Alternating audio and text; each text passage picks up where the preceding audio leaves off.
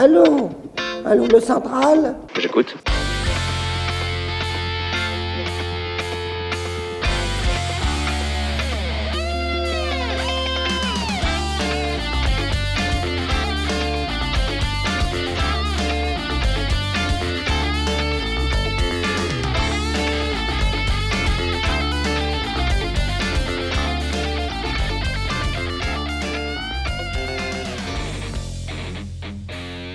Bonjour à tous les auditeurs de RFM. Bienvenue dans cette sixième émission de la Libre Antenne, l'émission qui donne la parole aux militants, adhérents et sympathisants d'égalité et réconciliation. Je vous rappelle que si vous voulez participer à cette émission, envoyez-nous un mail à lalibreantenne.erfm.fr. Bonjour Béa. Bonjour Alex, comment ça va? Ça va très bien et toi? Ça va bien, un petit mot, euh, une petite pensée pour Loïc qui n'est pas là, mais qui nous a promis de venir bientôt nous voir pour faire la, la transition. Pour cette sixième édition, Alex, que nous as-tu concocté Cette sixième émission a pour thème la ruralité. Ce soir, nos invités ont fait le choix d'un mode de vie plus sain, loin du monde moderne et loin du marketing, loin de la ville et loin des soucis modernes. N'est-ce pas que c'est pour nous aussi, Alex? On sort du boulot tous les deux. Oui, C'est fatigant, n'est-ce pas? Oui, des fois j'aimerais bien éviter les bouchons, tu sais. Et il y en a qui l'ont fait. Eh oui. Ils sont partis à la campagne. Allez, on les appelle? Allez, on appelle nos invités. La libre antenne. La libre antenne de RFM. Les auditeurs ont la parole. Allô, oui, bonsoir Oui, bonsoir Marco. Salut, c'est Alexandre. Comment vas-tu? C'est qui? C'est ma- c'est Alexandre. C'est qui Bon, à l'arrivée, Béa Ouais, elle est là, elle est arrivée, là. Béa, elle est là. Elle a couru. Elle Bonjour, a. Béa Bonjour Marco. Comment tu vas? Bon, ça- va, ça va, ça va bien, ouais. Euh, Déjà, est-ce que tu peux nous dire d'où appelles-tu? Eh ben, moi, j'appelle de... euh, Je suis dans les Pyrénées-Orientales, à 900 mètres d'altitude. Voilà. D'accord. Beau pays. C'est le sud de la bien. France, euh, je, suis- je suis à 2 km à vol d'oiseau de l'Espagne. Donc tu es assez haut dans les montagnes pour être à 2 km de l'Espagne. Oui, ben, enfin, ça dépend, oui, oui, oui, parce qu'il y a, Oui, y a- y quand même des, il y a une frontière. Oui, oui, Il y a, y le Pertus qui est à Oui, oui, c'est 150 vrai. mètres. Mais, mais- ouais, voilà. Mais sinon, c'est vrai que ouais, les Pyrénées, ouais, c'est c'est les Pyrénées qui font la frontière. Donc, ouais, je suis au début des, des Pyrénées, Mm. pas loin de Perpignan. D'accord. Est-ce que tu peux commencer par te présenter? Pour ceux qui ne te connaîtraient Voilà. pas encore. Alors, mon histoire. Donc, euh, je m'appelle Marco. Je suis né, euh, je suis né à Aix-en-Provence au mois d'août et au mois de septembre, mes parents, je suis reparti avec mes parents en banlieue parisienne. J'ai grandi, euh, j'ai passé euh, mes 30 premières années en, en banlieue. Euh, et donc, euh, bon, disons que après mes années euh, d'adolescence, on va dire, bon, j'ai eu quelques années, euh, les années rock'n'roll. Et puis ensuite, j'ai commencé à avoir du mal avec le, le monde, le monde comme il était, le, enfin la société. J'avais l'impression que la société était décadente et puis que on marchait sur la tête. Alors j'avais un peu du mal à à trouver ma place. Bon, et puis euh, je, bon, ben, il a fallu quand même que je me, que je m'insère dans la société. Donc euh, ben, je, je me suis fait une petite bulle. euh, on va dire, disons que je vivais, un peu dans une bulle. J'essayais de, de, faire attention à ce que, euh, à ce que je mangeais, à ma façon de vivre, etc. Mais déjà, j'étais un peu à l'envers parce que moi, je travaillais la nuit. Et donc, j'étais, j'avais un rythme un peu qui me permettait, en fait, j'étais à l'envers, mais c'était pas plus mal parce que la société, comme je la trouvais vraiment à l'envers, quelque part, je me retrouvais un peu à l'endroit. Et euh, donc, avec ma femme, on vivait un peu dans, une bulle. On avait, euh, bon, euh, on avait descendu la télé à la cave déjà depuis depuis des années. Et je voyais, je n'avais pas vraiment de de de, de, plan, de de vie parce que je je je je, ne trouvais pas. Et ce qui s'est passé, c'est que l'idée de partir à la campagne a germé. L'idée d'aller se mettre au vert pour pour retrouver un un mode de vie plus plus cohérent. Donc euh, ben, ça a mûri pendant pendant quelques années, on s'est préparé et puis ensuite on on, on s'est dit comment on va faire, etc. Donc on a euh, apparemment le, le, le ce qui paraissait le plus le plus logique, c'était d'avoir une activité agricole. Et comme j'avais euh, j'avais un contact parce que du côté de ma femme, euh, ses parents étaient agriculteurs, donc euh, j'avais des, des étaient éleveurs, donc j'avais des contacts tout ça. On a on a fréquenté, je me suis vaguement un peu formé. Et donc on est parti sur cette idée-là. Bon, savoir, faut savoir aussi qu'au départ, on avait, euh, c'était avec une bande de copains, on avait eu cette idée-là de partir à plusieurs. Donc c'est vrai que ça a stimulé le, l'idée de départ. Mais bon, à l'arrivée, euh, Il n'y avait plus que toi. euh, voilà, euh, tu te retournes, où les copains Bon, il n'y a plus personne, quoi. C'est ça, quand on se retourne, il n'y a plus personne. Voilà, voilà. Donc, euh, puis moi, je m'étais déjà, enfin, je m'étais mis dans la tête. J'ai dit de toute façon, voilà, c'est c'est la seule chose qui avait du sens, quoi. Je me voyais pas, euh, je me voyais pas déjà. Ma femme qui disait ouais, on fait des enfants, on fait des enfants. Je dis non, non, non, non, non, non, je peux pas faire des enfants ici, c'est pas possible. Enfin bon. Donc euh, voilà, c'était, euh, c'était, c'était, c'était prévu. Donc, euh, donc, donc ça c'est fait. Mais euh, l'idée qu'on avait au départ, c'était quand même une, une installation un peu classique dans un corps de ferme déjà existant, avec bon des rénovations et une mise aux normes. On avait le projet de faire du, du, chèvre et du, du fromage de chèvre, parce que c'est vrai que c'était assez cohérent. C'est quand même une activité. Euh, euh, L'aspect économique, c'est c'est- c'est un peu viable quand même, quoi, par rapport à d'autres secteurs. euh, Ouais, il fallait bien de- vivre, ouais. voilà. C'était alors c'était beaucoup de boulot, mais euh, mais bon, voilà, c'était c'était un mode de vie et donc on est parti là-dessus. Et puis il y avait la région qui que je connaissais déjà un peu les, les Pyrénées-Orientales, puisque moi j'étais venu euh, à l'âge de 18-20 ans, j'étais venu faire les vendanges euh, dans, dans le coin là, puis j'avais été un peu euh, un peu assommé par le le- le- le- l'environnement quoi. Le banlieusard qui, qui débarque là, c'était euh, c'était euh, c'était c'était puissant, puis ça c'était resté dans, dans mon esprit quoi. C'était ah. Donc je suis venu chercher dans le coin. Et puis en cherchant avec euh, avec le petit budget qu'on avait, puisqu'on avait quand même euh, bon moi je bossais la nuit euh, dans les boîtes de nuit, donc malgré tout je gagnais quand même pas mal assez bien ma vie. Donc on tu avait un petit Tu pécule. continuais de faire ce, un double boulot quand tu as pris la ferme? Ah non non non là là c'était ah non non non c'était j'ai tout raté d'un coup. là. D'accord. Mais mais les, les années d'avant euh, du fait que ben, que enfin on consommait pas beaucoup quoi, donc on, on a fait des économies pendant pendant plusieurs années. Et, puis on avait cet objectif là, cet objectif là. Donc euh, c'était c'était ça le enfin on, avait on bossait donc on avait des sous et on a on est parti qu'on s'est dit quand même qu'il fallait un petit billet pour acheter quelque chose. Et après en cherchant en arrivant, ben, le petit billet euh, il permettait pas énormément de choses euh, parce que ici c'est quand même euh, quand même assez cher. Et puis en fait je suis tombé sur un truc j'ai eu on va dire j'ai eu le coup de foudre. Et donc là en fait c'était on a été obligé de je me suis radicalisé en fait. C'est le cas de le dire. hein. Hein Ah, c'est le cas de le dire. ouais. Euh, voilà, euh, par rapport à l'objectif un peu classique, là, on est passé encore un peu plus loin, puisque bah, il faut savoir que le, le- le- l'endroit où on s'est installé, donc il y avait piste, c'est-à-dire qu'il y avait euh, une heure et demie, euh, une heure et demie, un kilomètre et demi avant, avant d'accéder, euh, un, un kilomètre et demi à pied après avoir fait déjà une demi-heure de route euh, depuis la ville. Euh, il y avait la, la maison, enfin le mas, on appelle ça un mas, un mas. Euh, un mas, c'est une maison traditionnelle du sud de la France en pierre. Donc le mas était en ruine, la source était asséchée, il n'y avait pas d'électricité. Et donc il y avait tout à refaire quoi. Et donc je suis, je suis tombé un peu sous, sous le coup, puis j'ai dit bon allez, allez. euh, Enfin on a hésité quand même pendant, pendant plusieurs mois, et puis finalement, euh, finalement ben, ça s'est fait. Et puis euh, donc je regrette pas évidemment. Donc on a passé euh, ben, les 20 dernières années là, on a eu euh, trois enfants. Et puis euh, donc on a commencé au départ, on était resté quand même sur le sur l'idée des chèvres. Donc on a eu des chèvres quand même pendant des années, et puis pour différentes raisons, euh, euh, on n'a pas poursuivi le, projet de fromage. Euh, on a eu des vaches aussi, maintenant c'est des chevaux. Et puis on a aussi un petit, de on fait de l'accueil dans des yourtes, de, l'accueil touristique. Voilà, donc ça c'est pour notre mode de, mode de subsistance, mais bon le, le terme n'est pas mode de vie quoi, notre mode de vie tout court. Mais bravo pour avoir réussi. hein. Ouais, c'est incroyable. Faire trois enfants à une heure et demie de marche, euh, de tout, euh, élever ces animaux euh, et être toujours là 20 ans après. Bravo. Ouais, euh, c'était pardon, c'était un kilomètre et demi et trois quarts d'heure de marche. Ah bon? Ouais, Mais bon, quand Alors, même. Mais, quand, soyons- non, euh, si les- t'oublies le sel, ça fait quand même une heure et demie. Ah oui, voilà, parce que l'exactitude, l'exactitude. hein, Ah, le professeur, le professeur. Alors, euh, moi, ce que je voulais te demander, bah, c'était les, les premières difficultés que tu as rencontrées. Bah, euh, comme tu dis, finalement, le, ça, ça vend pas du rêve au début. Quand, quand tu entends. Euh, oui. Eh bien, en fait, les, les premières difficultés, ça a été pour partir déjà. Enfin, ouais. Je pense que c'est ça, parce que parce que tu n'étais pas tout seul. une fois que l'idée a fait son chemin. Oui, oui, ah oui, oui. Mais non, mais une fois que l'idée a fait son chemin et qu'on est décidé, c'est comment faire? Donc ça, c'était compliqué. Alors à l'époque, je me souviens, c'était euh, Jean-Pierre Pernaud et puis il y avait le Minitel, Le SOS euh, village euh, à l'abandon, je sais pas quoi. Oui, SOS Donc Village moi je tapais là-dessus de temps en temps, mais c'était pas évident parce qu'on trouvait des trucs. Alors on avait un petit peu de sous, mais on était encore en train de bosser, on était dedans, donc c'était très compliqué. Alors aller sur place pour voir le machin, c'était donc ça, ça a tourné comme ça pendant un moment, puis après on a dit non, faut faut partir. Donc en fait, on a tout tout quitté on est parti. euh, J'avais un master à l'époque là, j'ai aménagé là-dedans, on a tourné pendant pendant six mois, on vivait dans le camion. Le temps de trouver le truc, j'ai dit parce que sinon je vais jamais y arriver quoi. Entre les 1000 km, faire 1000 km pour aller voir un truc, revenir, etc. c'était euh, c'était impossible.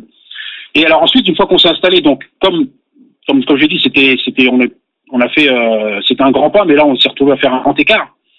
Et donc, quand je suis arrivé, j'ai dit, voilà, bon, ok, on y va, mais, mais comment on va faire Alors, j'ai pris un boulot, surtout que, parce qu'en fait, on a tout, démarré en même temps.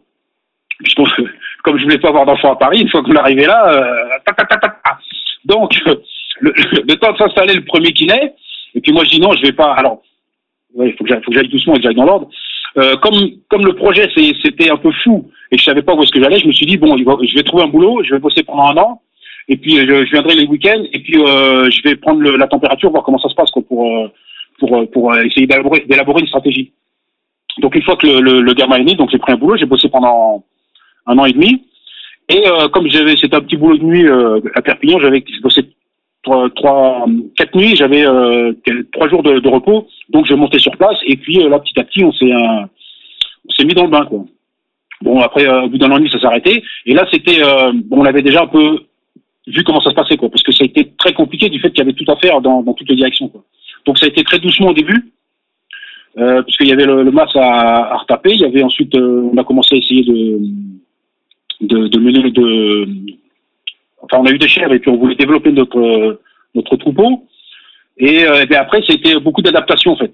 En fait je suis arrivé j'avais euh, j'avais deux mains gauches, deux bras gauches et puis ben, il a fallu euh, ben, développer un peu la, la main droite et apprendre les choses quoi. Donc ça a été beaucoup sur le sur le tas que j'ai appris beaucoup de choses parce que une tronçonneuse tout ça je savais pas manier enfin j'ai tout appris sur place donc avec beaucoup de de de- de- de- d'errance un peu il y a des trucs qui sont partis dans des directions euh, qui n'étaient pas Euh, Est-ce qu'on t'a aidé je- pour, euh, pour ça? Enfin, des vo- Tes voisins, par exemple, Il t'avais... n'y a pas de voisin. Non mais oui, mais est-ce qu'on t'a eh aidé ben, en fait, finalement si, ben, en fait, voilà, moi je suis arrivé dans une vallée, il y avait que des que des néo-ruraux en fait. Hmm. Donc euh, là, là, moi je suis, c'est le pays catalan, donc on dit beaucoup de choses sur les Catalans, euh, euh, etc., etc. Mais euh, moi, la vallée où j'étais, il y avait il y avait euh, juste une, une vieille une mamie catalane dans, dans dans la vallée. Et par contre, il y avait il y avait des Anglais, des Belges, des euh, euh, pas de Français d'ailleurs, qui s'étaient installés euh, deux ans avant moi ou cinq ans avant, enfin, etc. Et j'ai eu quand même euh, de la solidarité. Enfin, ça s'est très bien passé. Bon, même si on se voyait pas beaucoup, j'ai quand même eu un gros coup de main la, la deuxième année pour euh, pour euh, pour faire la restauration du, du, du masque. Et donc on a on a quand même eu le toit. euh, on a passé un hiver, euh, enfin presque deux presque deux ans euh, dans une serre. J'avais monté une petite serre agricole, là, un tunnel, euh, parce que c'était c'était vite fait. Je pouvais le monter euh, sur l'épaule. Et euh, donc on a pu euh, faire les travaux quand on a eu un gros coup de main avec tous les voisins. Et donc là, le deuxième hiver, on était dans le on était dans le masque. Donc là il y a eu quand même euh, Non, mais les voisins, ils sont tout de suite à côté de vous. Moi, j'avais compris qu'ils étaient bien plus loin, qu'il fallait euh, que c'était pas des voisins, c'était pas la porte à côté. ah non non mais ils venaient ils dormaient sur. Ben non non c'était ils étaient à, une- à heure. euh, voilà, c'est ça. C'est quand même C'est les incroyable. voisins d'à une heure. Oui mais c'est quand même les voisins. Oui, oui, c'est quand même les voisins. Donc moi quand je descends en ville, quand on je croise le voisin, ben on coupe le moteur, on s'arrête au milieu de la route et puis on parle.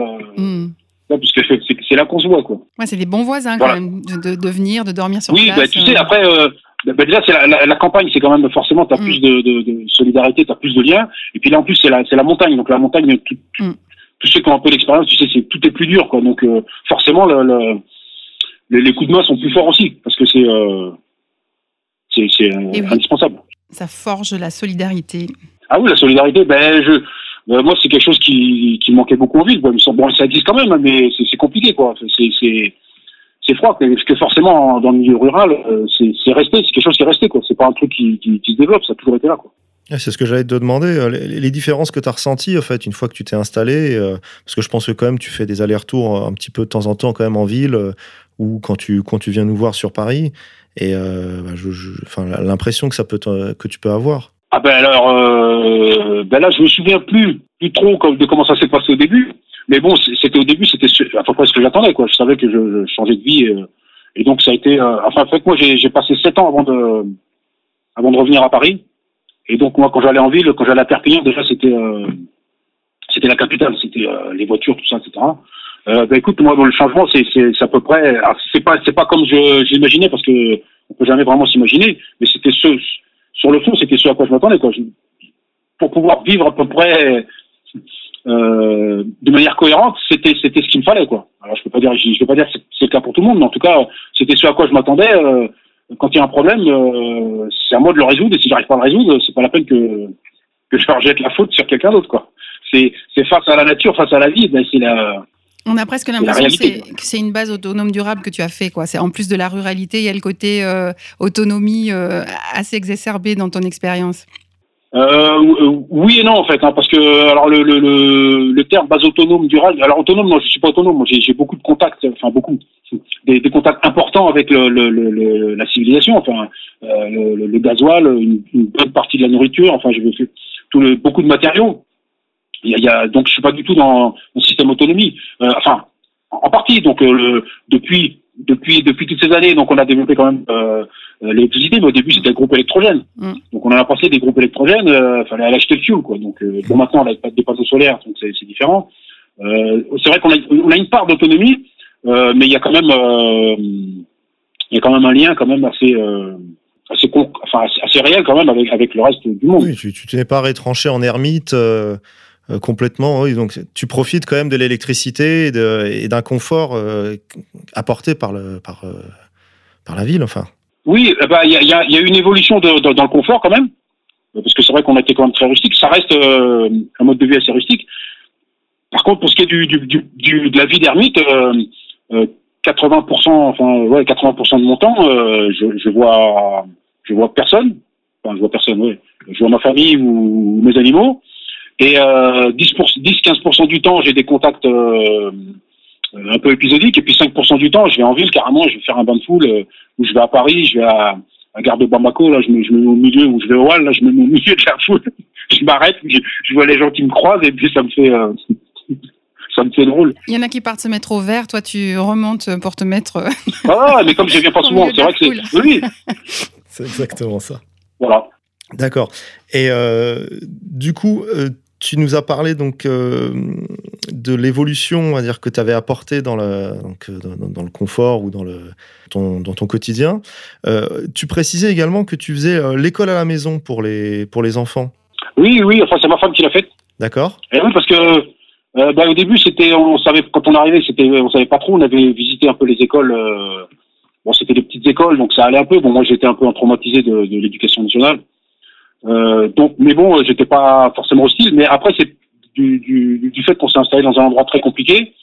Et puis après, au bout d'un moment, euh, le, le, le, gamin, le grand, il a, il a fait trois demi-journées à l'école euh, de maternelle. On l'avait emmené juste euh, une, demi-journée par semaine. Et puis en fait, il était traumatisé parce que du fait de notre mode de vie, il n'était pas, il était pas, euh, il était pas, comment dire, il n'était pas en phase avec la société.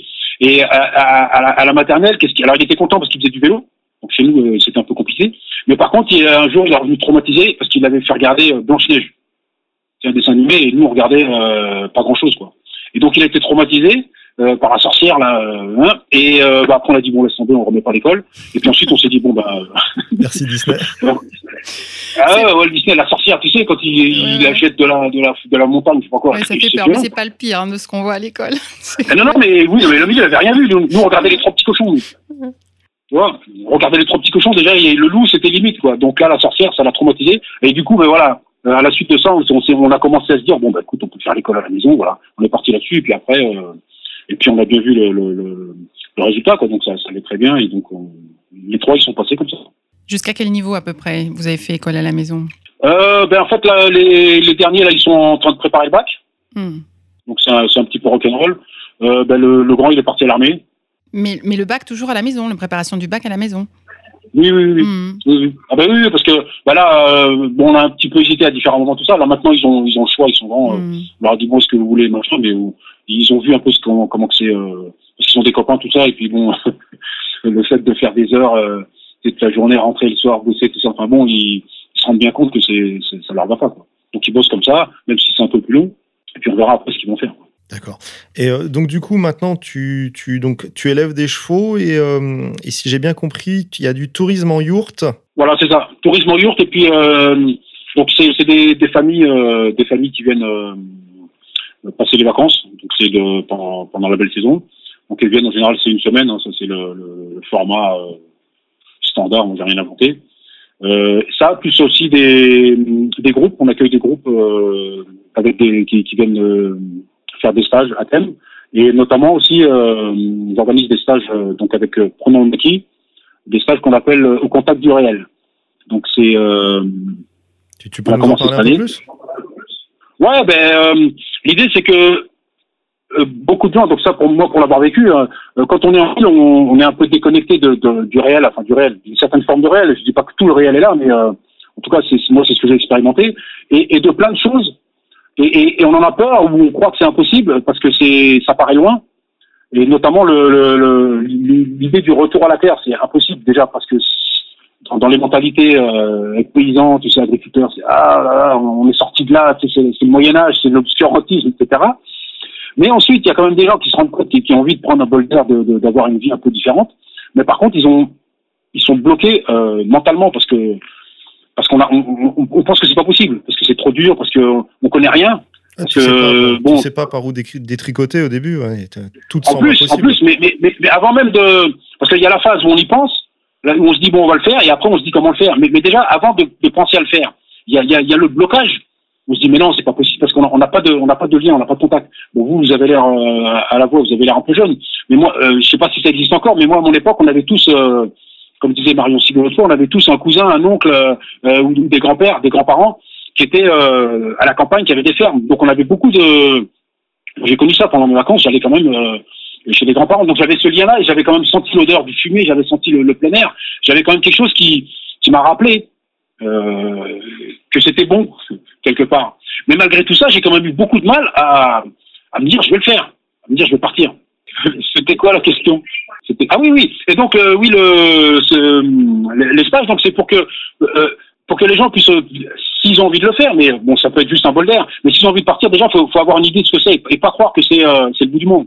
Moi je suis passé un peu par le bout du monde mais si on prend des des filières enfin des, des, des, des contextes un peu plus civilisés c'est pas le bout du monde mais il faut une tronçonneuse il faut l'avoir manipulée une fois ou deux pour pour voir ce que c'est. Euh, donc c'est donc c'est ça un peu le le, le, le, le but du stage c'est de, de retrouver un peu le, le, contact avec des savoir-faire. Alors c'est pas c'est pas euh, des techniques euh, très poussées mais c'est la base. Et la base c'est souvent que du bon sens. C'est vraiment du bon sens. Mais le bon sens on l'a pas. Moi je me j'étais en ville j'ai ré- j'ai réussi à faire avec un petit peu de menuiserie parce que ça me plaisait tout ça. Mais sinon j'étais incapable de j'avais deux mains gauches. Moi si tu me donnais un outil une pelle je savais même pas comment ça comment ça marchait parce que j'avais jamais eu l'occasion de, de m'en servir quoi. Donc le les stages c'est ça c'est de euh, manier une tronçonneuse voir les, les principes de, de, de la construction de base le, le bois la maçonnerie à la chose c'est pas très sorcier non plus hein. faire du ciment donc les, les maçons ils savent le faire. Mais tous, tous, ceux, tous ceux qui ne sont pas maçons n'ont jamais fait un, un, un mélange. Alors que c'est pas très compliqué et il y a- trois quatre principes de base à, à respecter mais comme on n'est pas du tout on fait des études euh, euh, toutes les études sont dans le dans le dans le pas forcément le tertiaire mais c'est du du, déjà du virtuel quoi. C'est du, du théorique. Il n'y a aucune pratique quoi. Euh, euh, pareil pour les, les pour, pour mener un troupeau si jamais on veut faire un retour à la, à la campagne bon ben, bien sûr il y a des c'est un métier. Mais mais au départ c'est un un contact c'est euh, des, des principes assez simples avec les animaux que quand on les a pas expérimentés tu débarques euh, tu sais pas si c'est une vache ou un cheval. Tu sais pas la différence quoi. Tu exagères un peu mais voilà, donc euh, euh, ces stages-là, c'est pour ça que j'ai inti- intitulé au, au contact du réel, puisqu'on on reprend un peu le contact, on fait un petit peu d'exercice aussi, parce que beaucoup, euh, beaucoup de personnes euh, en ville sont bah, du, du fait que soit faut faire du sport, sinon tu, tu, tu peux pas faire d'activité physique. Le, le boulot, c'est assis sur une chaise toute la journée, quoi. Donc c'est aussi un des éléments du, du stage. D'accord. Et, et tu auras une adresse pour que les gens puissent, euh, puissent écrire euh, Une adresse mail? Oui, alors donc il y a une, euh, en plus il y a, il y a un réseau qu'on est en train de mettre en place avec Pronom Maquis. Donc il y a une adresse mail pour ceux qui envisagent, euh, qui, qui, qui, qui envisagent un retour au rural ou qui, ont envie de, de prendre, euh, de prendre un bol d'air et puis de se rapprocher un petit peu de, de, de ça pour déjà avoir une idée, avoir une idée et puis se, le, le sentir un peu mieux. Alors l'adresse c'est euh, organisation prenonslemaquis.fr. Je sais pas, il faut, il faut les non? C'est c'est comme ça, comme ça s'écrit en, en français. On le mettra dans la description, t'inquiète pas. Voilà, ok. C'est organisation prenonslemaquis.fr en minuscule tout attaché. D'accord. Une dernière question, Béa? Est-ce que tu es heureux, Marco? Ah, Alors, ah, ça c'est la question. Ben, je vais pas te dire oui parce qu'en fait, euh, je crois pas vraiment au bonheur dans le sens. euh, En tout cas, je suis pas malheureux, ça c'est sûr. Et je, et je suis content, je suis bien. Voilà, heureux, je crois que c'est une- un peu une, c'est c'est une, une mauvaise, euh, une mauvaise approche du, du, du sujet. Mais je suis bien, je suis content de ma vie et, euh, et ça c'est sûr que. Enfin, je reviendrai vous faire un petit coucou là, les Parisiens de temps en temps. Mais, Voilà, euh, c'est ça.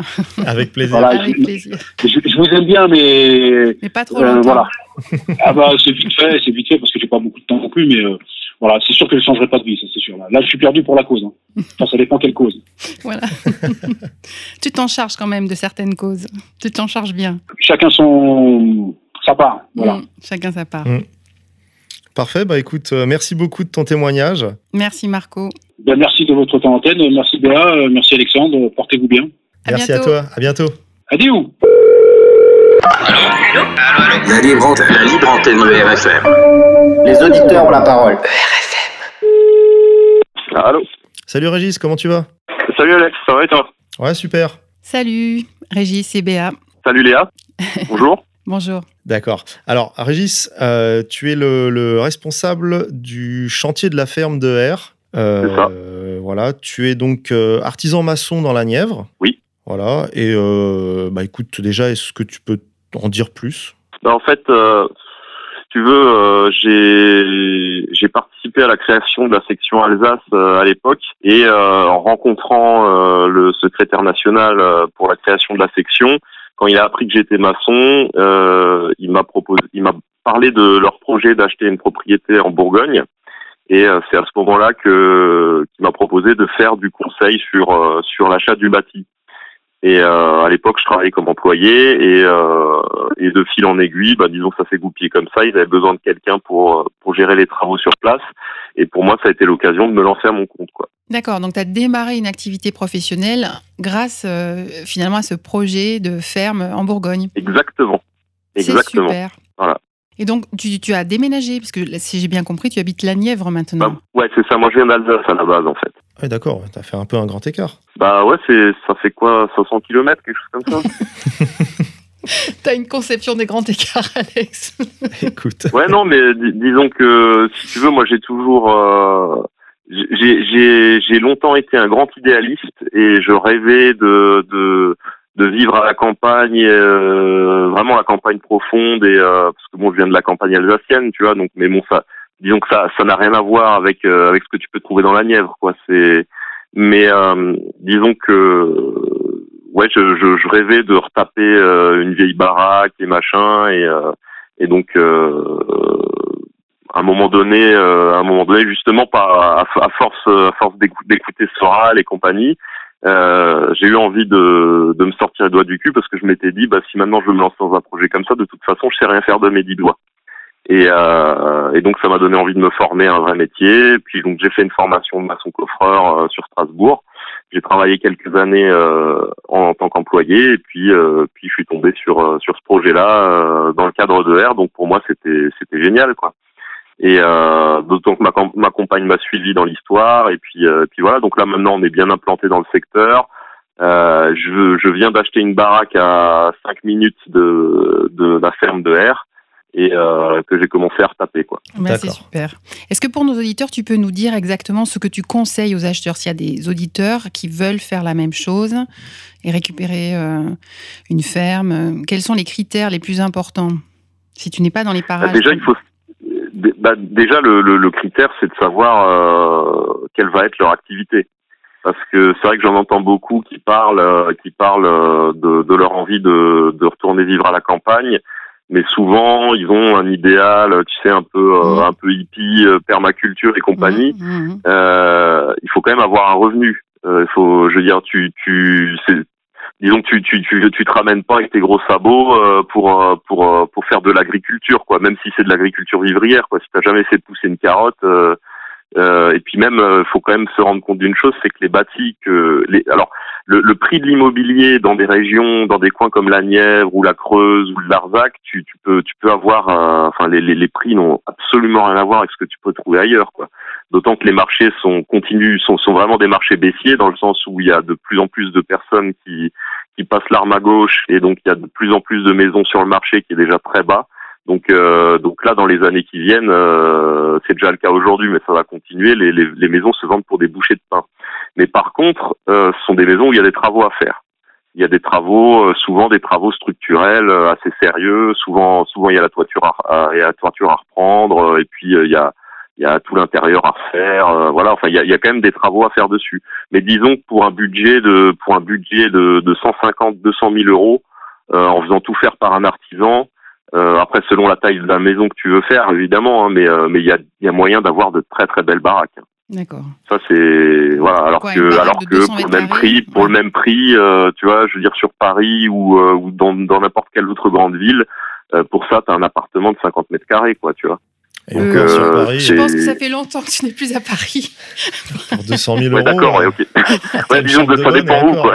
Ça dépend où. Ça Avec dépend. beaucoup Ouais. de travaux aussi. Donc c'est sûr, ça fait rêver. Hein, Disons 200. que voilà, c'est et, et, et, et à ce prix-là, t'as du terrain avec. hein. Parce que faut, faut là, enfin là, dans mon coin, là, le, le, le, le prix du, du terrain, la terre agricole, euh, c'est ridicule. Je crois que c'est, on est aux alentours de 2500 euros l'hectare, quoi. Hmm. Donc tu vois un peu, quoi. Un Mhm. hectare, c'est, c'est, quoi? C'est 10 000, 10 000 mètres carrés, je crois. Oui, c'est ça, Mm, 1000 mm. par 1000. ouais. Ouais, 10 000 mètres carrés. Alors que font tes clients qui viennent te voir euh, Quelles sont leurs activités? Tu as fait des stats? Est-ce que ça marche déjà? Est-ce qu'ils restent? Est-ce qu'ils vont au bout de leur projet? Euh, alors moi je moi je travaille euh, donc je, travaille euh, encore sur le chantier de la fermeur donc je travaille avec euh, je travaille avec l'égalité et réconciliation.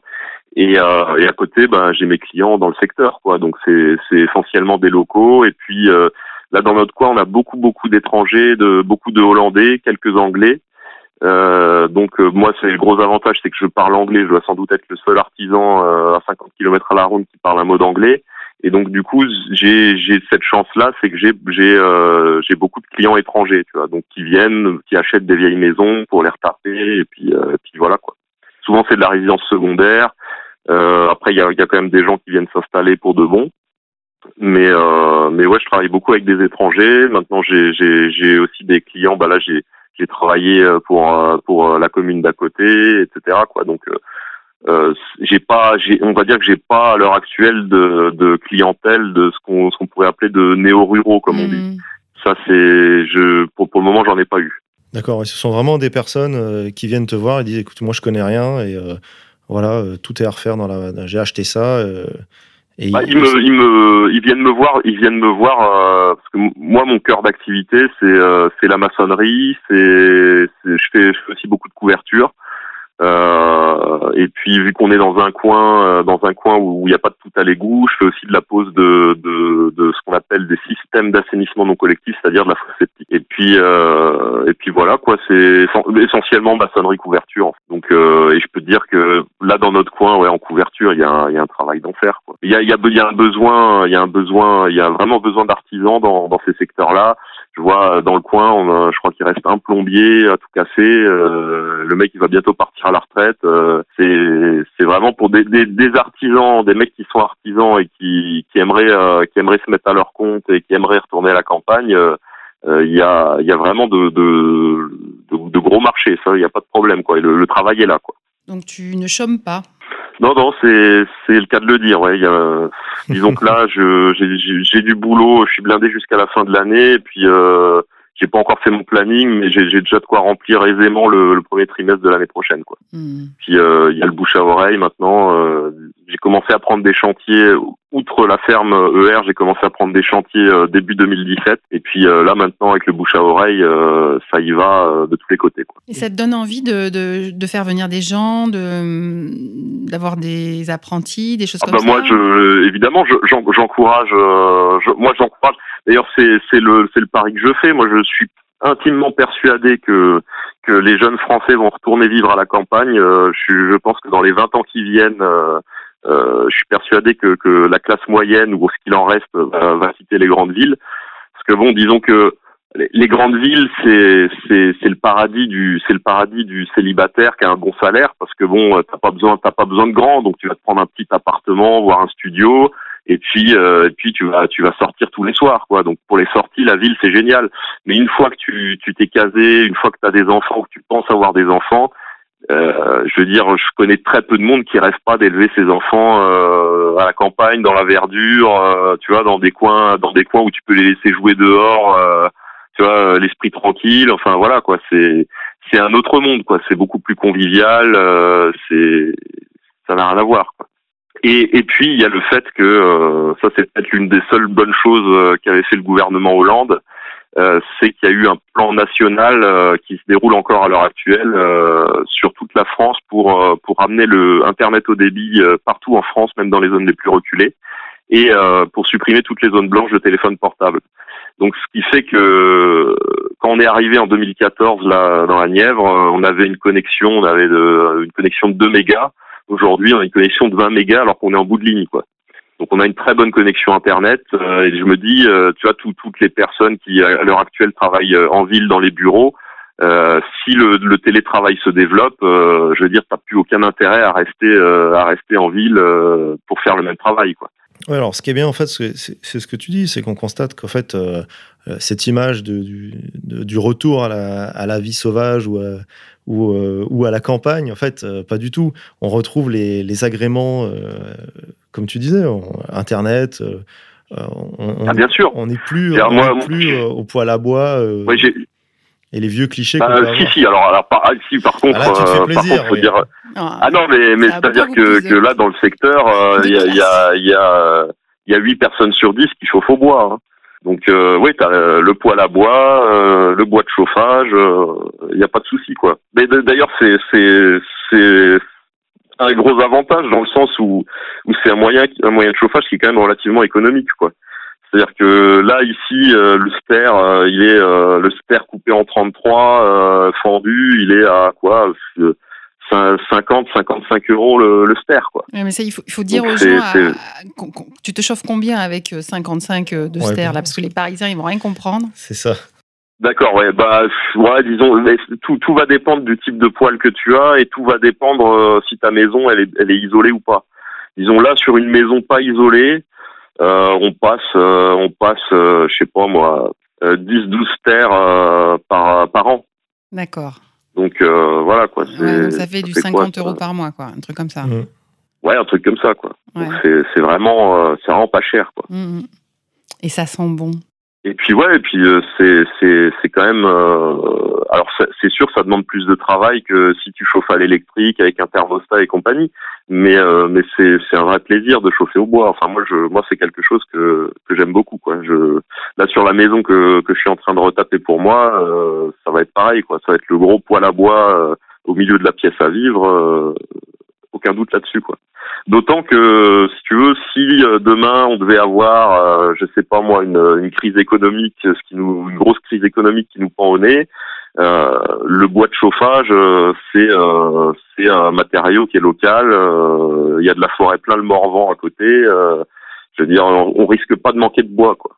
Et puis c'est, puis vu que c'est vu que c'est un matériau local qui est travaillé depuis des millénaires, je veux dire la variation du prix va quand même peut, peut pas être euh, aussi élevé que euh, que euh, d'autres carburants type type fuel ou même l'électricité quoi tu vois l'électricité on peut très bien imaginer qu'en cas de crise économique les prix s'envolent et pour le bois, je veux dire, dans, dans, le pire des cas, le, le mec qui a, pas les sous, bah, il ira louer une parcelle de bois, il ira couper son bois lui-même, tu vois. Et puis il n'y a pas de monopole, c'est pas mal. Bah non, bah non, voilà. Mm. Euh, bah, du coup, est-ce que tu peux nous parler un petit peu bah, des, des, travaux en ce moment à, à la ferme? Où on en est à cette ferme? Alors, euh, à l'heure actuelle, euh, on a terminé euh, en 2014. On a refait, on a refait la toiture. Bon, alors, je, je j'enjoins les gens à regarder les, les, vidéos qui sont sur le site pour voir l'évolution des travaux. en 2014, on a refait la, la, grande toiture de la grande longère du lieu dit. Et puis, je réfléchisse début d'année début d'année on a fait la toiture de la grange euh, qui va être euh, l'appartement. Et on est on est encore en train de travailler dessus. C'est-à-dire que là il y a il y a encore beaucoup de choses au niveau gros œuvre à faire. On a encore des ouvertures euh, des ouvertures de menuiserie à créer et disons que dans des dans des maisons comme ça c'est quand même pas mal de boulot dans le sens où c'est des, vieux murs en pierre de 60 cm d'épaisseur donc euh, ça prend ça prend quand même du temps parce que disons que structurellement c'est assez délicat, tu vois. C'est pas comme de faire une ouverture dans un mur en aglo ou un mur en brique, quoi. Ça demande euh, un petit peu de technique et euh, de prendre son temps pour pour pas se faire effondrer le mur sur la tronche, quoi. D'accord. Voilà. Donc il y a ouais, on a fait on a on a créé une terrasse bois, on a on a créé on a créé une rampe pour sa voiture, on a de, depuis depuis qu'on est là, on a on n'a jamais eu de problème. Moi, c'est vrai qu'au départ, vu qu'il y avait eu des articles qui étaient sortis dans les journaux, euh, j'avais un peu peur de voir débarquer des antifas euh, un peu énervés, euh, d'autant qu'il y en a pas mal à Dijon, mais bon, c'est quand même à une heure et demie, donc les mecs, euh, tu vois, je veux dire quand c'est vrai que quand, quand ils ont quand ils ont des occasions d'aller taguer des trucs à cinq minutes de chez eux, tu vois, je, je crois qu'en fait, les, les- vu que les mecs c'est souvent des citadins, je crois que euh, juste sortir de la ville déjà ça les fait flipper. Donc euh, je non, c'est on a on n'a jamais eu de soucis. euh, Ok. ici. Bien. à part, on a on a eu des, des descentes de gendarmerie, on a eu euh, on a des huissiers régulièrement qui passent déposer des papiers, euh, mais euh, mais à part ça, euh, on n'a pas de pas de problème particulier. Euh, je- le voisinage, euh, franchement, le voisinage est, est top. Hein, euh, on s'entend bien avec tout le monde. euh, euh, vraiment aucun souci. Quoi. Hmm, D'accord. c'est super. Et donc, euh, oui, moi, ce que je- il me semblait qu'il y avait des arbres fruitiers ou des trucs comme ça de prévu. Il y a eu des arbres plantés? Ouais, on a planté un verger, mais bon, euh, faut le, le temps que les arbres poussent. Quoi. Oui, ça c'est sûr. Donc il y en a pour un moment. Quoi. On fait ça pour les enfants, normalement. On plante les arbres fruités pour les C'est enfants. ça.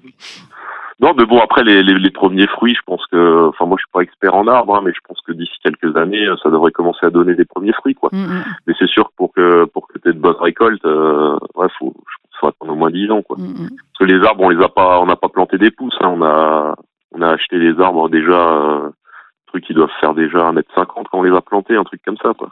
Pour, pour ceux que ça intéresse, en fait, éventuellement, justement, de, de reprendre une, une bâtisse comme ça, euh, qu'est-ce que tu leur conseillerais euh, Est-ce qu'ils doivent te contacter ou éventuellement. euh, Bah ouais, surtout si surtout des mecs qui veulent s'installer dans, dans la région, qui, qui n'hésitent pas à me contacter.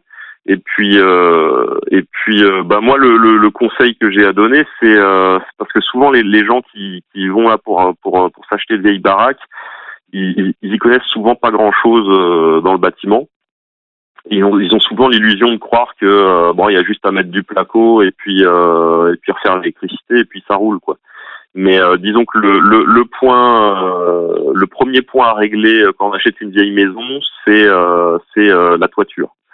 Qu'il faut bien, il faut bien comprendre une chose. Ça, ça va intéressera peut-être les auditeurs, c'est que euh, il faut toujours, euh, comment dire, aller à l'essentiel. Une maison, ça sert à quoi? Une maison, déjà, ça sert à se protéger des intempéries. Donc déjà, ça veut dire que tu dois être au sec en haut et au sec en bas. Ça, c'est la première des choses. C'est la première des choses à régler sur un bâtiment. Ensuite, euh, ben, ça sert à te protéger du vent. Donc, euh, faut pas qu'il y ait de trous dans les murs. euh, faut que tu aies des menuiseries propres et correctes. Et puis, euh, et puis ensuite, tu peux penser à faire l'aménagement intérieur. Mais d'ab- mais d'abord, faut penser au structurel. Et souvent, c'est vrai que les gens qui viennent de la ville n'ont pas cette habitude-là, parce que c'est vrai que les, les bâtiments en ville sont souvent assez récents, donc il n'y a pas besoin de retoucher aux gros œuvres quand tu achètes quelque chose. Souvent, quand tu achètes un appartement en plus. Euh, mais, euh, mais sur des vieilles maisons que tu peux racheter à la campagne, euh, il y a souvent des, des reprises à faire euh, au niveau structurel, quoi. Donc ça, il faut le, faut le compter dans le, dans le budget travaux, quoi. Parce que tu peux avoir des maisons pour une bouchée de pain, mais par contre, euh, il y aura des travaux à faire dessus, quoi. Donc il faudra faire appel à des artisans. Et le, et le prix de la main d'œuvre des artisans, ben, il est pas, il est pas à l'image de, de, du prix du, du prix du marché de l'immobilier, quoi, tu vois. Ouais. C'est pas D'autant plus que ça manque.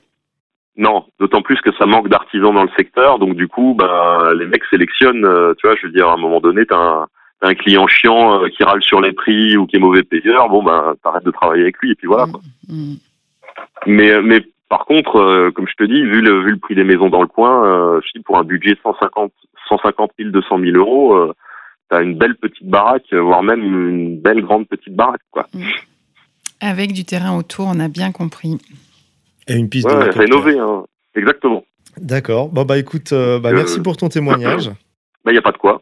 Euh, éventuellement, est-ce qu'on pourrait donner euh, ton, ton adresse mail si, les- si ça intéresse les gens? S'il y a des gens qui sont pas trop loin de chez toi, ça t'intéresse de recevoir des, des clients potentiels, je sais pas, par le site? Bah, disons que je, je manque pas de clients, mais, mais par contre, effectivement, euh, si, si maintenant on a des camarades qui veulent s'installer dans le secteur, moi, c'est avec grand plaisir que, que je peux faire du conseil sur l'achat, sur l'achat d'un bien immobilier.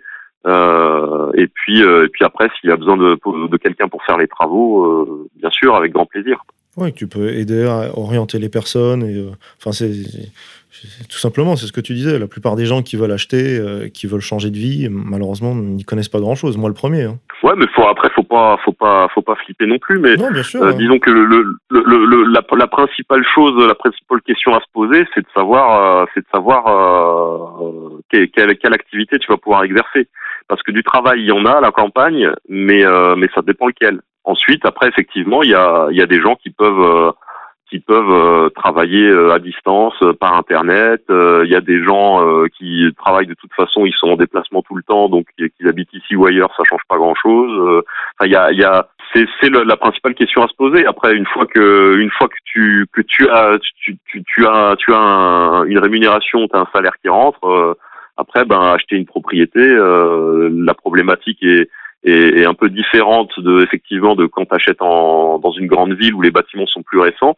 Mais néanmoins, euh, je veux dire, si, si tu as quelqu'un pour faire du, si toi tu connais rien et que tu as quelqu'un pour te faire du conseil euh, sur l'achat du bâti, euh, après faut juste, euh, faut juste savoir planifier ses travaux, euh, trouver les, trouver les bons artisans et puis, puis voilà quoi. Donc c'est, c'est un petit peu de, c'est un petit peu d'organisation, mais c'est tout à fait faisable quoi. Super. Bah écoute, merci à toi Régis.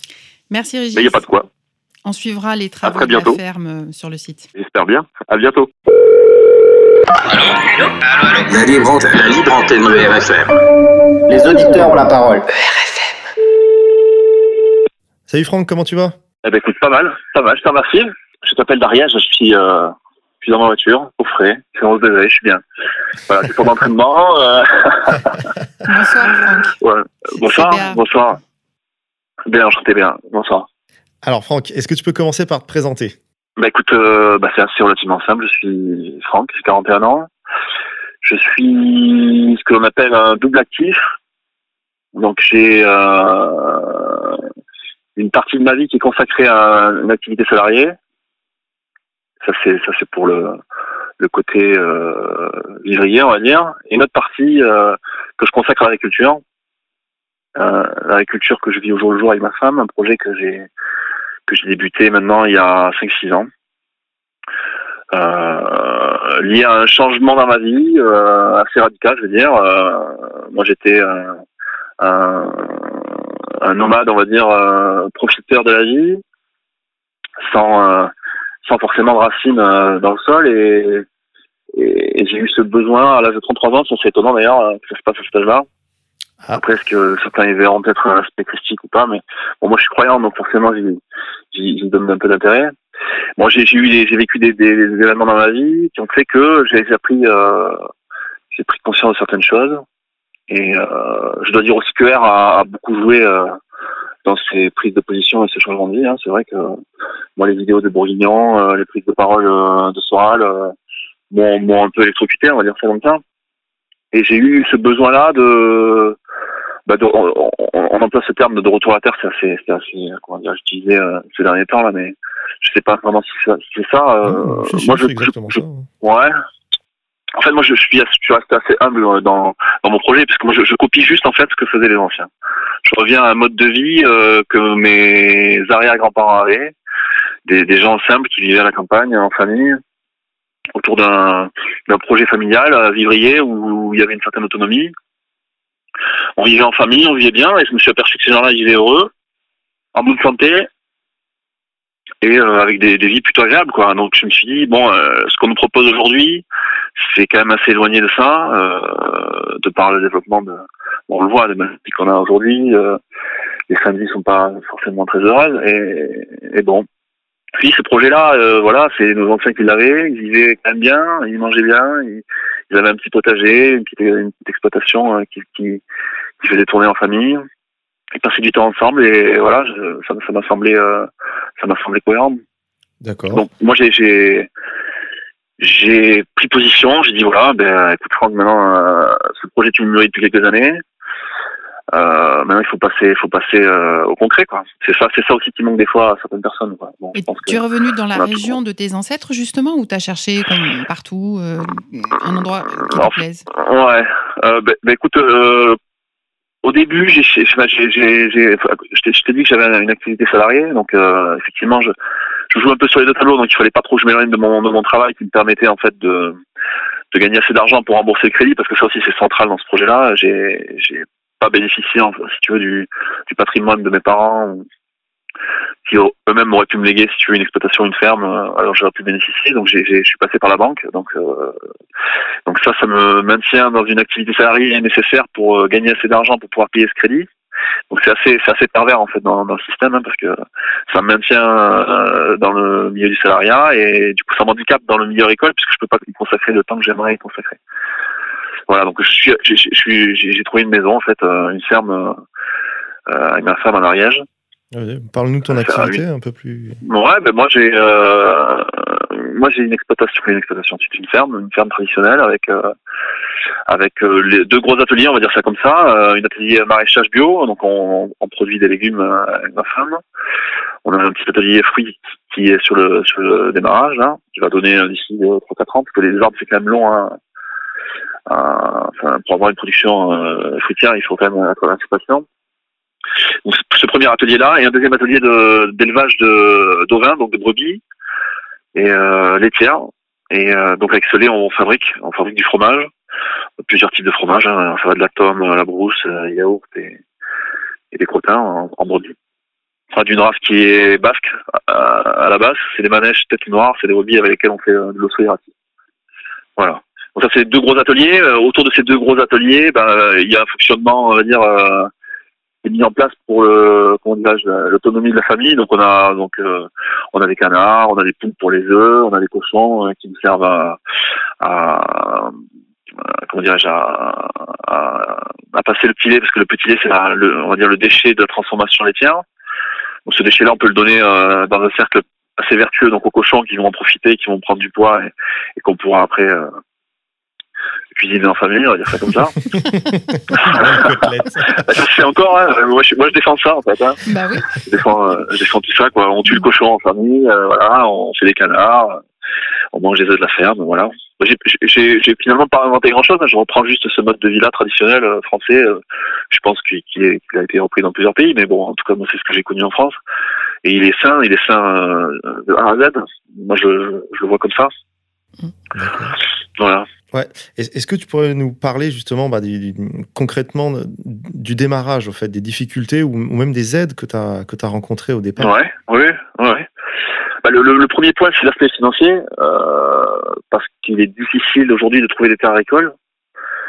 Et euh, de surcroît, une, une habitation euh, pas trop loin, c'est assez difficile. Donc, euh, donc moi, j'ai pas forcément bénéficié d'une aide familiale euh, pour tout ça. Donc, je suis passé par la banque et ça. Donc, j'en parlais juste avant. C'est c'est un peu le, le point noir de mon système. C'est-à-dire que moi, je suis je suis dépendant encore de la banque pendant au moins une quinzaine d'années. Donc peut-être que ce poids, je, le- je pourrais l'enlever à mes enfants si plus tard euh, ils décident de, de- de prendre le même chemin que moi. Donc c'est aussi ce projet-là familial qui, qui, qui peut se construire derrière, qui est intéressant. Donc ça c'est le premier point, l'aspect financier. Donc c'est effectivement si on peut éviter euh, de passer par la banque, on connaît on connaît les métiers. Hein. Si on peut éviter de passer par là, euh, c'est plutôt bien. Voilà. Après il y a le, le foncier. Euh, le foncier en fonction du projet que l'on a, parce qu'après bon les projets sont variés. Hein, euh, en, en agriculture, ça peut, ça peut toucher l'élevage, ça peut toucher le maraîchage, euh, la- la- l'agriculture, ça peut toucher euh, les céréales. euh. Donc pas mal de projets en fonction, on aura besoin d'une plus ou moins grande surface. Et donc euh, les terres aujourd'hui sont difficiles d'accès, il faut il faut, faut s'écarter forcément des, des centres-villes, hein. Mais c'est plutôt bien, je pense, c'est plutôt sain même de s'en écarter. Euh, donc c'est les deux points les, plus compliqués, c'est ça, c'est l'aspect financier et, du coup on découle le, foncier, trouver les terres disponibles. Voilà. Euh, après il y a d'autres d'autres difficultés évidemment. Euh, c'est moi moi qui, venais de la ville, je n'avais pas forcément les facultés et, et les, les comment dirais-je les la technicité nécessaire pour ce pour ce style de vie-là, puisque moi je moi j'étais citadin, euh, je roulais en moto, euh, je faisais mes courses au, au supermarché, euh, euh, pas forcément bricoleur, euh, voilà, sportif un petit peu, mais euh, voilà. Donc euh, changement de vie radical, donc je j'arrive à la campagne, j'ai d'une maison euh, en plus ou moins bon état, euh, en fonction du budget forcément que j'avais. Donc je deviens plombier, électricien, euh, mécano, euh, euh, avec un corps qui doit s'affûter parce que forcément euh, du matin au soir on est on est, on est dehors. hein. Ça c'est évident que c'est un, changement qui est assez, important. Hein. Physiquement il faut il faut il faut s'engager quoi. Après on a un corps, moi, je pense qu'il fait pour ça. On l'a peut-être un peu oublié, mais on a un corps qui qui être bien tout ça quoi. hein. Et on est on peut facilement retravailler dehors. Pleuve, qu'il neige, euh, voilà, on a, je pense qu'on a un corps qui fait pour ça. On a peut-être tendance à, à l'avoir oublié, à s'être enfermé dans une vie citadine un peu confortable, euh, qui, qui, qui nous éloigne un peu de cette vie-là. Mais bon, euh, je pense qu'on a tous des ancêtres euh, plus ou moins éloignés qui vivaient forcément à la campagne. Ah oui, Bon, ça. plus ou moins Forcément. long terme, on va dire ça. Grand-père, grand-mère, bien sûr. Ouais, ouais, ouais, ouais. Et, et voilà, donc euh, les difficultés. Donc moi je vois ça, je vois l'aspect financier, je vois le foncier à trouver. Euh, bon, il y a, il y a des associations qui, moi j'en connais une à Terre de Liens qui, qui est assez, euh, Ouais, du coup, euh, qui efficace. tu as des personnes qui t'ont aidé quand même. Enfin, t'as- Parce que là, là tu t'es... j'entends, tu t'es formé sur le tas. Et, euh, Ouais. et surtout, bah, ce que je voulais savoir, c'est enfin, euh, est-ce que tu as été tout seul ou finalement tu as été soutenu, donc je pense par ta famille? Alors euh, ouais, c'est une bonne, euh, c'est une bonne question. Ouais. Bah, à la base de, de ce système-là de villa, je, je pense que c'est ma femme qui est au centre, euh, puisque je pense que ce projet-là, s'il n'est pas vécu à deux, et je pense que le couple, euh, c'est la cellule de base. Euh, je vois des projets autour de moi, de gens qui s'associent, de, de, de communautés qui se créent. euh, à terme, ça, ça périclite plus ou moins quoi. Bon, je pense que la cellule de base, c'est le couple. Voilà, si on est soutenu par sa famille, c'est encore mieux. Si on peut vivre même avec sa famille, moi, c'est ce que c'est mon projet, mais bon, c'est pas encore réalisé, mais si ça peut se, se passer comme ça, j'en serais le premier heureux. Euh, donc l'aspect familial, c'est central. Euh, après, euh, il y a tout ce qui est technique. Moi j'ai passé un diplôme euh, grâce à un gestif dans mon boulot, euh, un diplôme agricole qui s'appelle le BPREA. C'est, grossièrement, c'est un brevet professionnel de responsable d'exploitation agricole. Bon, voilà, c'est, un peu pompeux comme titre, mais ça donne les bases avec une option maraîchage bio. Donc moi, c'était c'est mon atelier, lequel, c'est l'atelier dont je m'occupe. Ma femme, elle est, elle est plus en charge de l'aspect élevage, donc elle a fait le même diplôme que moi, mais en élevage, élevage ovin avec transformation laitière. Ça, ça nous a donné les bases. Euh, voilà. Après, euh, chacun dans son pays, dans son terroir, euh, trouvera des associations. Moi, c'est le cas en Ariège. Il y a, pas mal d'associations de, de paysannes. Moi, je, je vois pas d'aspect péjoratif à ce moment-là, bien au contraire. Donc, le paysan, l'homme du pays, du terroir, voilà, qui est ancré dans ses traditions. C'est ce que je défends. Et donc, ces, ces- ces assos-là, de par leur leur expérience, peuvent aussi apporter, euh, de par des forums aussi, euh, ça je, je puise beaucoup dans les forums. Euh, Il y a des forums de maraîchers bio là dans mon coin qui sont qui sont qui sont généreux en conseil. Voilà, et la chambre d'agriculture, ben, je, peux en dire de moi aussi parce qu'effectivement on bénéficie des aides européennes. Bon alors il faut pas en rougir puisque je crois que c'est Marine Le Pen qui disait que c'est Marine Le Pen qui disait que la, la, la quasi-totalité des fonds en fait qui sont reversés à la France, ben, sont des fonds français à l'origine. Donc euh, bon, moi j'ai pas à rougir de ça. Je bénéficie de quelques subventions euh, de l'Europe, mais bon, euh, qui sont à la base, je pense françaises en grande majorité. Mais bon, faut savoir que en maraîchage et en élevage, c'est vraiment le parent pauvre de l'agriculture. Le- Ce qui, est, subventionné le plus aujourd'hui, ce modèle-là est un peu fou d'ailleurs, c'est des subventions en fonction de la surface. Donc plus tu as tu vas posséder de surface, plus tu vas être euh, grassement arrosé de subventions européennes. Ouais. Bon voilà, il faut savoir qu'en maraîchage, les surfaces sont petites. Ouais, c'est et, et que, tu produises ou pas d'ailleurs, hein, que tu produises quelque chose ou pas. C'est ça qui est fou, quoi. Bon, c'est un système qui à la base était, je pense, sain, mais qui a, qui a complètement dérivé. Donc aujourd'hui, un, un céréalier qui possède euh, euh, plusieurs centaines d'hectares Mm. va toucher en subvention. Enfin, je n'ai pas d'ordre en tête, mais c'est monstrueux par rapport à un petit maraîcher qui va travailler lui sur allez, euh, un hectare, euh, deux hectares, et, et déjà c'est pas une surface qui est correcte. Ben, et voilà quoi, c'est un peu un peu fou, ouais, je trouve. Bah, Disons que ça n'encourage Euh, pas, euh, ça n'encourage pas les petites structures, quoi. C'est ce qu'il faudrait faire. Bah non, ouais, non, pas du tout, pas du tout. Ouais. Non, non, non, c'est complètement euh, déraisonné. Puis, ouais, puis, puis c'est c'est vous pousser à, à investir dans des machines agricoles tous les ans pour pour défiscaliser. Bon, nous c'est pas notre philosophie du tout. Nous on travaille. Euh, moi je travaille avec un tracteur qui a qui a 40 ans euh, que je bricole moi-même. euh, je travaille euh, beaucoup à la main. Euh, a très peu de machines à la maison. Nous on fait la traite à la main. On fabrique dans un chaudron en cuivre. Enfin nous on n'est pas trop dans ce système-là, quoi. Mais bon, on s'en sort, on s'en sort, quoi. Et je pense que il faut, il faut, il faut mieux tap- taper sur ce, ce, ce système de débrouille-là que de compter sur des subventions qui, à mon avis, à une époque vont s'arrêter brutalement. Et, euh, et là, euh, là, il faudra, il faudra réagir, quoi. Ouais. Voilà, nous, nous, on est, on a un système assez, assez simple. Hein. On, on produit à la ferme, on transforme à la ferme, on vend en vente directe. On n'a aucun, aucun intermédiaire. euh, on est en bio. Bon, on peut en parler aussi du bio, hein, c'est critiquable. c'est critiquable, mais sur un aspect purement financier, c'est une action qui est positive pour nous. Euh, parce que de par les crédits d'impôt et, et de par de par les clients que ça nous apporte, on est on est bénéficiaire. Il faut il faut il faut on est obligé même si on a une éthique qui se veut comment dire un peu un peu idéaliste, un peu loin de, de ces calculs-là financiers, on a quand même enfin on a quand même obligé d'avoir un peu le nez dedans parce que puisque ouais, on peut pas vivre non plus d'amour et de fraîche et que et qu'il faut que euh, j'ai pas envie d'employer ce mot mais il faut que ça, ça soit un minimum rentable quoi on va dire ça comme ça même si j'ai euh, une vision la guerre, hein. ouais c'est un peu ça c'est un peu ça voilà quoi et alors quoi quelles seraient les critiques que tu fais au bio alors?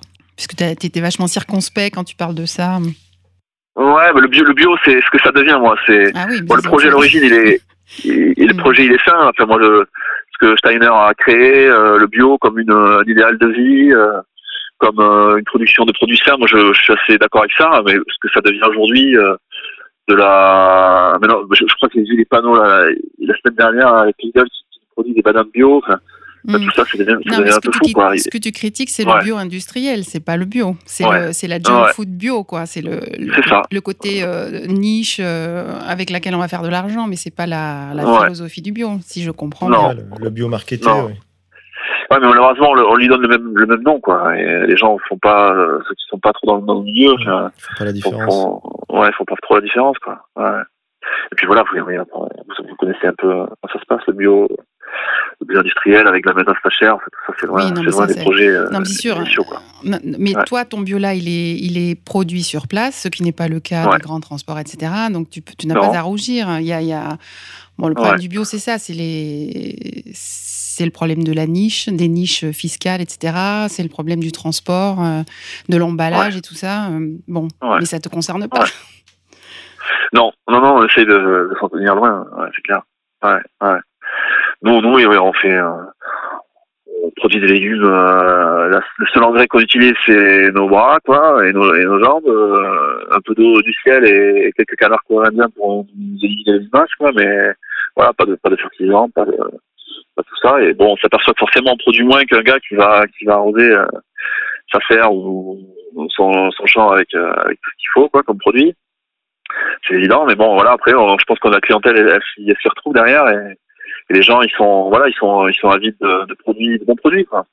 Et au final, euh, au final, on, on s'y retrouve, voilà. J'ai une question. Euh, ouais, je t'en prie.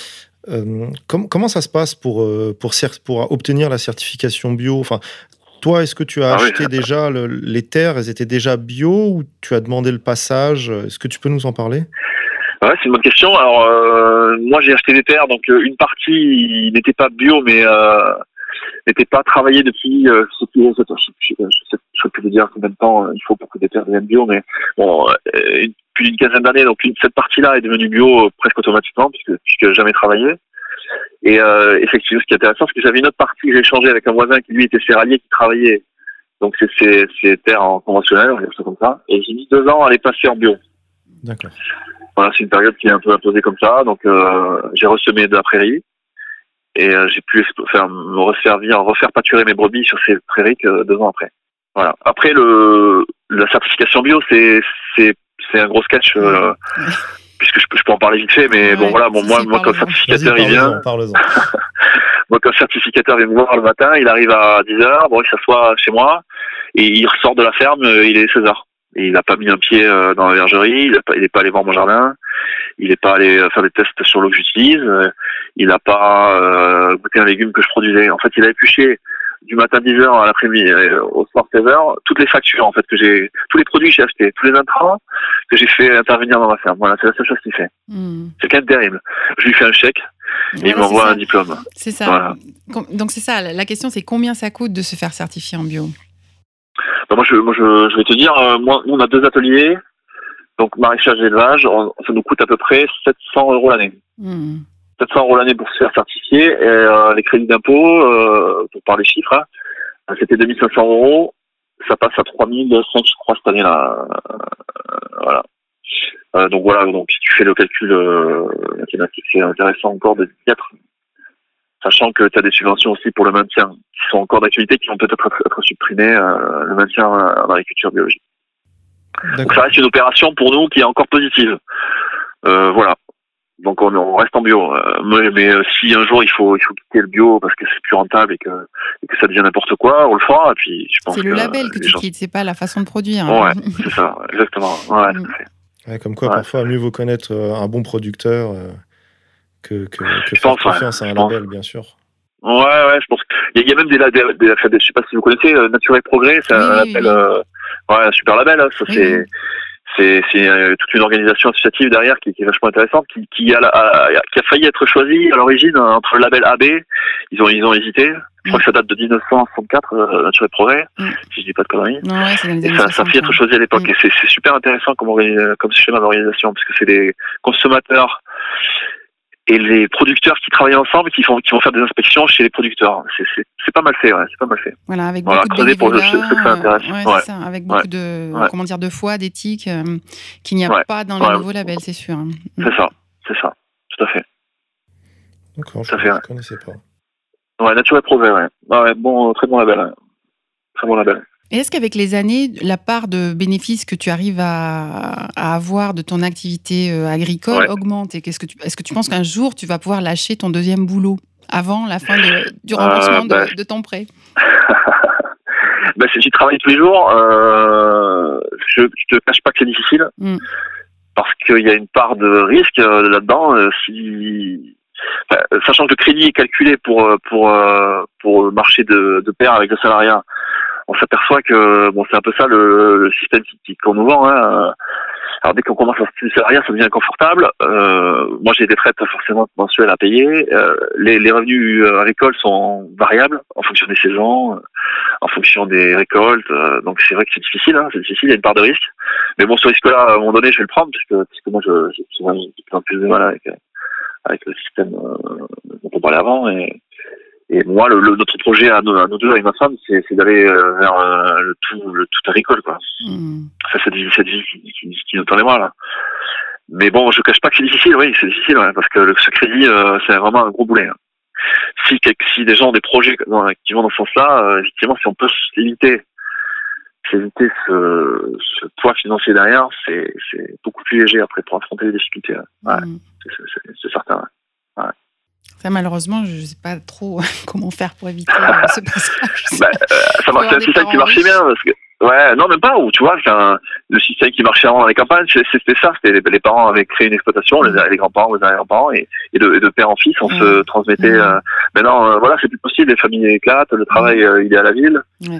euh, les, les, les enfants les ados d'aujourd'hui bah ils préfèrent euh, voilà surfer sur les réseaux sociaux ou ou aller en discothèque plutôt que de se lever le matin à 6 heures et d'aller traire les brebis c'est évident je, je peux le comprendre hein, je peux le comprendre facilement hein, c'est c'est pas un modèle qui, qui, qui, qui, qui plaît quand on est jeune et qu'on a en face, euh, euh, comment dire, euh, le spectacle moderne qui, est là pour nous, affûter les yeux, quoi. C'est sûr que c'est, c'est pas. Bon voilà. Après, ce système marchait bien. hein. Moi, je, moi, j'aimerais, j'aimerais que mes futurs enfants reprennent l'exploitation. Du coup, voilà, tu évites la part de crédit. Tu, tu, tu refais vivre des générations ensemble. tu, enfin, c'est, c'est un, un, un, un système qui marchait bien. hein. Ça permettait aussi des, euh, aux, producteurs, enfin, aux, aux paysans de, de pouvoir partir quelques jours, s'absenter, sachant que les parents étaient là pour garder les enfants, garder l'exploitation. Enfin, tout ce système-là, il était bien rodé, quoi.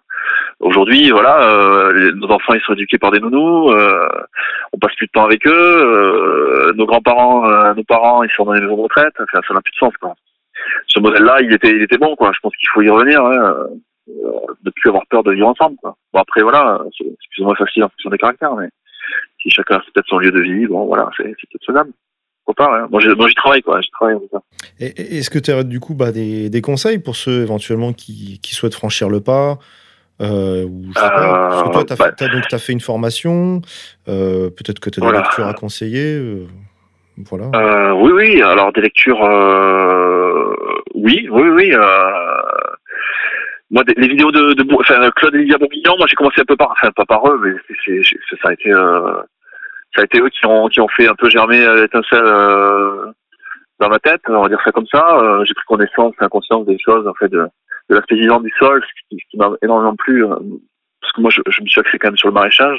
Donc, comment redonner vie à des sols qui ont été exploités euh, et, et, et tués par des par des années et des années de révolution verte, là, on dit pour, par nos amis américains. Euh, donc euh, les bourguignons. Euh, après, il y a, il y a tout, tout ce qui touche à la permaculture. Bon, il y a du bon et du mauvais. Hein, faut, faut faire attention. Euh, mais les, les bouquins sur la permaculture là, de, des deux grands là, j'oublie leur nom, là, je sais plus en tête, mais bon. En tout cas, il y a la ferme de l'Eure, là, la ferme du Bec et Loin. Et justement, tu parlais de Ouais, le bec productivité. loin. Bon, attention. Ouais, le bec est loin. euh, Bon, Euh, beaucoup de cas, voilà. la- Oui, ouais, mais c'est c'est quand même euh, l'étude scientifique suivie par l'INRA qui prouve qu'il y a énormément de productivité euh, sur des toutes ça. petites surfaces grâce à un ça. travail manuel. Donc c'est. Ça, ça, j'y adhère. ouais. voilà, c'est juste pour le Ouais. modèle. Du, en fait, la productivité, elle peut être possible sur une toute petite surface. Ouais, tout à fait. Voilà. Il faut que les gens Ouais, le oui, ça ça, chamb- ça chamboule un peu les les le dogme actuel. Ouais. Donc on C'est nous ça. dit qu'il faut travailler sur des grandes surfaces avec des tracteurs, faut motoriser tout ça et, Voilà. et, et, et arroser à coup d'engrais. Ben non, on s'aperçoit que Ben ouais. ben, si on travaille euh, à la main sur une petite surface, ben on peut être euh, compétitif. Quoi. Voilà, Donc c'est absolument. intéressant. Ouais, ouais, je suis d'accord. Je suis d'accord avec ça. Ouais, ouais. Bah, des, des conseils. Euh, euh, ouais, enfin, des conseils, c'est c'est c'est c'est vaste. Il faudrait une soirée pour en donner des conseils. Ouais, non, bien Nous, sûr. on va- on va faire une conférence en mariage, en mariage sur le sujet. Là, on est on y travaille euh, avec des camarades. Là, on va souvent faire ça l'année prochaine. Là, on, on y bosse quoi. Mais donc, tu vois, une conférence, il y a encore et encore, c'est c'est difficile d'aborder tous les sujets. Mais mais euh, des conseils, il faut il faut il faut une passion. Enfin, ça part de là. hein. Il faut Mm. il faut un conjoint. Moi, je, moi, je, je reviens sur ça, mais c'est important. Hein. Il faut c'est un projet de vie, un projet familial. Donc euh, euh, on peut on peut on peut pas y échapper, je pense. Voilà, Ouais, il faut que les deux soient dans le même délire. Quoi. ouais. Ta femme fait également le- la, la formation dont tu nous parlais, en fait. Donc, euh, Ouais, et puis, on y est, on y est, on est en botte du matin au soir. Donc si on n'a pas un conjoint qui est compréhensif par rapport à ça, euh, bon, euh, l'amitié ça marche en même temps, mais au fur et à mesure des difficultés, euh, du travail qui est difficile, pénible, bah, cette amitié elle est, elle est plus friable, je pense, que qu'un mariage ou tu vois ou une histoire, euh, une histoire avec des enfants. Et voilà, tu vois, moi, je, je pense que voilà, c'est mon conseil. Après, euh, il y a peut-être des schémas qui, qui marchent autrement, hein, peut-être des communautés qui se créent. Bon, j'ai j'ai pas euh, d'exemple à donner, quoi. Voilà. Après les conseils, ben c'est oui, c'est se, se, se, refaire encore, euh, encore euh, prêt euh, au travail, quoi. Ça c'est important aussi. Hein. Là, j'en parlais, j'en parlais tout à l'heure. C'est c'est un physique, quoi. Donc il faut, il faut, voilà, il faut être prêt, quoi. Il faut être prêt à se lever le matin. Pas compter ses heures, euh, travailler. Euh, qui pleut, euh, qui vente, euh, les jours fériés, les week-ends, euh, oublier les vacances. Ça, Après, il y a des ateliers, ça, des... on a choisi l'élevage, donc effectivement c'est difficile avec les animaux, on peut pas s'absenter trop. Donc on a heureusement nos beaux-parents qui, qui sont là pour, pour nous filer un petit coup de temps en temps, mais c'est vrai que c'est difficile ça aussi, on peut, on peut pas partir tous les quatre matins en vacances au Bahamas, quoi, ça c'est clair. Mais bon, c'est quand on est bien chez soi, quand on est heureux, quand on passe du temps avec ses animaux, euh, bah, le, les voyages finalement, c'est pas c'est pas forcément ce qu'on ce qu'on ferait tous les quatre matins, quoi. Vivre bien chez soi, en famille, euh, voilà, avec euh, une vie euh, saine, euh, une vie associative, parce que c'est la vie de village, hein, ça aussi, ça, ça a du bon. Hein, moi, je, moi, j'ai créé une vie associative, j'ai, je suis dans des associations, j'ai, je fais mon petit sport, euh, je vais à l'église dimanche matin, je connais mes voisins, chose que je connaissais pas, ce que, je, les voisins que je connaissais pas quand j'habitais à la ville avant. Mm. Euh, voilà, ça c'est, c'est, c'est un changement radical de vie. Euh, bon après voilà, il y, y a de la place hein, à la campagne. Euh, moi je vous dis en mariage, euh, venez. Hein. Dis, il y a de la terre qui est pas très chère. Il y a, il y a, il y a, il y a des gens motivés. Il y a, il y a, il y a de quoi faire dans les dans les campagnes. Quoi. Il y a des hameaux entiers qui sont qui sont qui sont euh, inhabités. euh, il y a des choses à faire. Quoi. Je vois, je vois. Enfin voilà, c'est c'est, c'est un courant qui qui prend d'ampleur. Moi je j'écoutais euh, Escala. Euh, et Solita, c'est ben, c'est un c'est un modèle qui défend aussi. Moi, ben, c'est c'est bien, c'est bien, c'est bien. Il y avait il y avait San Giorgio qui le défendait aussi. Il y avait euh, avec sa, sa base autonome durable. Je m'en suis inspiré aussi. Hein. Je, son, ses bouquins. Euh, voilà, il y a, il y a- il y a des choses à faire. Hein. C'est évident, hein. c'est évident, c'est évident. Après, il faut il faut se, il faut y aller quoi. il. Ah bah, j'espère que les auditeurs. manches. Ouais, faut se retrousser les manches. ouais. Ah bah, j'espère Ouais, que les auditeurs euh, entendront ton message en tout cas. Ben ouais, j'espère, j'espère. J'espère avoir défendu. euh, Tu Euh, correctement bien, le Tu sujet. bien, ouais. tu vas créer des, des. D'accord. Bah, en tout cas, on va faire une conférence, donc ça paraîtra, je pense, dans la courant d'année là, voilà, en arrière. Ok. Et, euh, On suivra ça. bienvenus, euh. Oui. Ok. Bah, parfait, bah, super. Bah écoute, bah merci beaucoup Franck. Merci à toi. Bah, je vous en prie, je vous en prie. Bonne soirée à vous. Merci à toi. Allez, à plus tard. À Salut. plus tard. Salut. Salut. Alors, je vous rappelle que ceux qui souhaitent participer à l'émission peuvent nous écrire sur le mail de la libre antenne,lalibreantenne.erfm.fr. On se fera un plaisir de vous répondre. Nous arrivons au terme de cette émission. Eh bah, écoute, merci à toi, Béa. Merci, Alex. Alors, quand est-ce que tu pars t'installer à la campagne? Ah, écoute, je vais y réfléchir. En tout cas, je remercie nos invités pour leur gentillesse et leur disponibilité. Et euh, je vous dis à une prochaine. À une prochaine. Salut à tous.